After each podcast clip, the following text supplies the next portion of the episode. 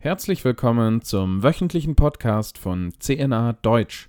Mein Name ist Rudolf Gehrig, ich bin der Rom-Korrespondent und berichte heute wieder über die neuesten Nachrichten vom Heiligen Stuhl. Der apostolische Nuntius der Ukraine, Erzbischof Visvaldas Kolbokas, hat sich trotz der zunehmend dramatischen Situation in der Ukraine dazu entschieden, mit seinem diplomatischen Korps in Kiew zu bleiben. Der Botschafter des Vatikan berichtet aus der ukrainischen Hauptstadt, dass sich die Lage angesichts der russischen Angriffe weiter verschlechtere, gerade für schwangere Frauen und kranke Menschen, die auf medizinische Unterstützung angewiesen sind. Ständig bestünde die Gefahr, dass Raketen im Gebäude der Nunziatur einschlagen, berichtet der Nuntius weiter. Er habe deshalb auch schon im Bunker die heilige Messe feiern müssen. Auf die Frage, warum er nicht mit seinen Mitarbeitern geflohen sei, sagte Kulbokas wörtlich Ich bin als Nuntius nicht nur ein Botschafter, sondern auch ein Hirte, gegenüber der Regierung, aber auch gegenüber der Kirche. Dafür hat mich der Papst eingesetzt. Als Hirte der Menschen möchte ich bei den Menschen sein. Es wäre ein Widerspruch, wenn ich abreißen und die Menschen im Stich lassen würde. Währenddessen hat die Fastenzeit begonnen. Doch bei der traditionellen Prozession am Aschermittwoch mussten die Gläubigen in Rom diesmal auf den Heiligen Vater verzichten. Wegen akuter Knieschmerzen hatte ein Arzt dem Pontifex eine längere Ruhepause verschrieben. Stattdessen führte Kardinal Pietro Parolin die Prozession an. Dieser verlas die Predigt, die Papst Franziskus verfasst hatte. Darin erinnerte der Pontifex an den Gebets- und Fastentag für die Ukraine, zu dem der Papst den Aschermittwoch ausgerufen hatte. Der Herr möge diese Gebete erhören, vor allem die der Armen und Leidenden, die vor der Gewalt fliehen, schreibt der Papst in seiner Predigt. Währenddessen hat am Aschermittwoch in Köln der Kölner Erzbischof Kardinal Rainer Maria Wölki bekannt gegeben, dass er Papst Franziskus seinen Rücktritt angeboten hat.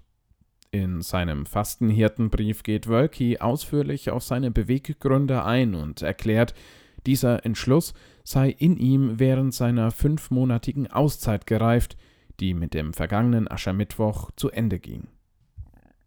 Aus dem Umfeld des Erzbistums hat CNA Deutsch erfahren, dass zum jetzigen Zeitpunkt noch völlig unklar ist, wann und wie Papst Franziskus auf dieses Rücktrittsangebot reagieren wird. Wie CNA Deutsch berichtete, hatte sich Kardinal Wölki Ende September 2021 auf eigenen Wunsch hin eine mehrmonatige Auszeit genommen, nachdem er zuvor von Papst Franziskus noch in seinem Amt bestätigt worden war. Am Donnerstag teilte der Vatikan mit, dass Papst Franziskus im Juli die Demokratische Republik Kongo und den Südsudan besuchen wird. Laut Pressebüro des Heiligen Stuhls besuche der Papst die afrikanischen Länder vom 2. bis zum 7. Juli 2022 auf Einladung der jeweiligen Staatsoberhäupter und Bischöfe. Franziskus wird der erste Papst sein, der den Südsudan besucht.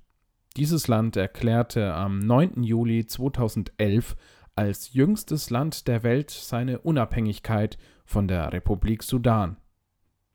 In dem ost- und zentralafrikanischen Land leben 11 Millionen Menschen, von denen rund 37 Prozent katholisch sind. Erst 2019 brachte Papst Franziskus die südsudanesische Führung im Vatikan zu spirituellen Exerzitien zusammen um ihre Differenzen beizulegen. Es wird vermutet, dass der Erzbischof von Canterbury, Justin Welby, zusammen mit dem Vorsitzenden der Kirche von Schottland, Jim Wallace, zum Papst nach Juba kommt. Der Vatikan gab am Freitag außerdem bekannt, dass der selige Pater Titus Brandsma sowie die beiden seligen Ordensfrauen Schwester Maria Rivier und Schwester Maria von Jesus heilig gesprochen werden. Dies entschied das Konsistorium unter Leitung von Papst Franziskus.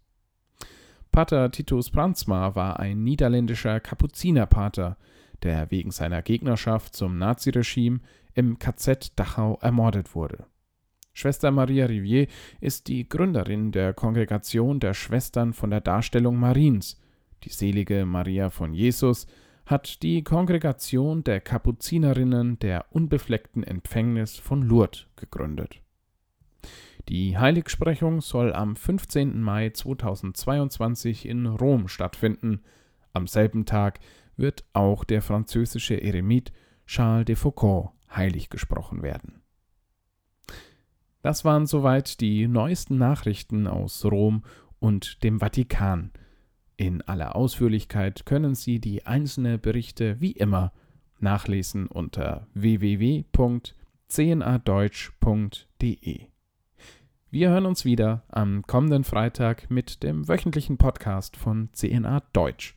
Bis dahin wünsche ich Ihnen ein gesegnetes Wochenende, einen guten Start in die Fastenzeit und weiterhin alles Gute. Ihr Rudolf Gehrig